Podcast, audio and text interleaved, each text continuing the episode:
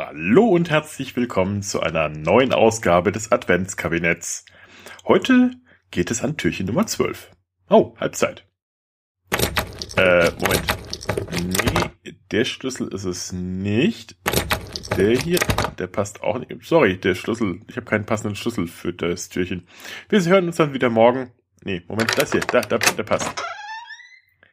Heute? Verwerfliche Straßenbeleuchtung. Eine Notiz aus einer kölnischen Zeitung 1819. Jede Straßenbeleuchtung ist verwerflich. Aus theologischen Gründen. Weil sie als Eingriff in die Ordnung Gottes erscheint. Nach dieser ist die Nacht zur Finsternis eingesetzt, die nur zu gewissen Zeiten vom Mondlicht unterbrochen wird. Dagegen dürfen wir uns nicht auflehnen, den Weltplan nicht hofmeistern, die Nacht nicht in den Tag verkehren wollen.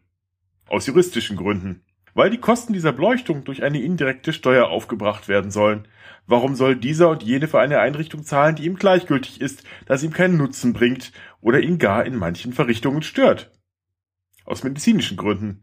Die Öl- und Gasausdünstung wirkt nachteilig auf die Gesundheit schwachleibiger oder zartnerviger Personen und legt dadurch zu viele Krankheiten den Stoff, indem sie den Leuten das nächtliche Verweilen leichter und bequemer macht und ihnen Schnupfen, Husten und Erkältungen auf den Hals zieht. Aus philosophisch-moralischen Gründen. Die Sittlichkeit wird durch die Gassenbeleuchtung verschlimmert.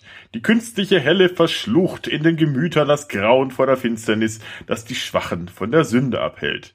Diese Helle macht den Trinker sicher, dass er in Zechstuben bis in die Nacht hineinschwelgt und sie verkuppelt Paare. Aus polizeilichen Gründen. Sie macht die Pferde scheu und die Diebe kühn. Aus staatswirtschaftlichen Gründen. Für den Leuchtstoff Öl oder Steinkohle geht jährlich eine bedeutende Summe ins Ausland, wodurch der Nationalreichtum geschwächt wird. Aus volkstümlichen Gründen. Öffentliche Feste haben den Zweck, das Nationalgefühl zu erwecken. Illuminationen sind hierzu vorzüglich geschickt.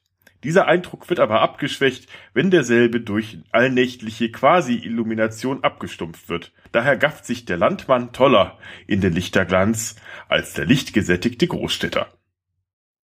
Tja, was für kleine Lichter, nicht wahr? Und welche Innovationsfeindlichkeit kommt da zum Tragen? Mann, was waren die Leute früher engstirnig?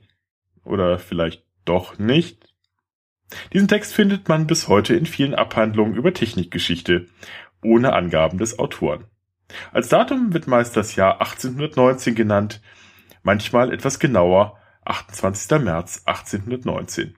Ob der Artikel wirklich jemals an diesem Tag in der Kölnischen Zeitung stand, kann ich nicht sagen. Äh, leider hatte ich nicht die Gelegenheit, das eingehend zu recherchieren. Aber was ich in meinen Recherchen gefunden habe, ist schon aussagekräftig genug. Nämlich, dass der Text tatsächlich in einer Zeitung stand. Allerdings zwischen dem 13. und 16. März 1819 in mehreren aufeinanderfolgenden Ausgaben, also einige Tage vor dem angeblichen Datum, und zwar in der Zeitung Der Freimütige für Deutschland, Berliner Zeitschrift für Belehrung und Aufheiterung. Der Titel verrät es schon, es handelt sich um eine Unterhaltungszeitung aus Berlin, nicht Köln, die neben Gedichten, Meldungen und Kurzgeschichten auch satirische Texte abdruckte.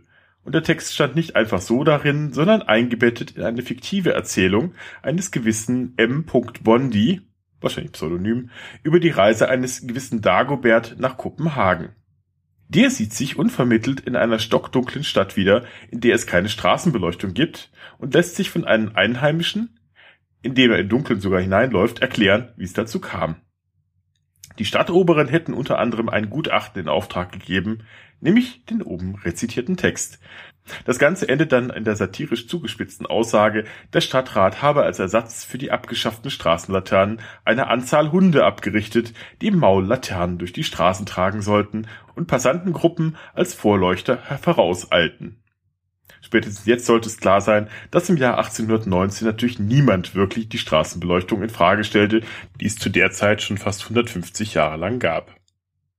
Aber Hut ab vor Herrn Bondi oder Frau Bondi, dass er oder sie es nach fast 200 Jahren noch schafft, mit diesem Text Leute zu trollen. Meine vorzügliche Hochachtung.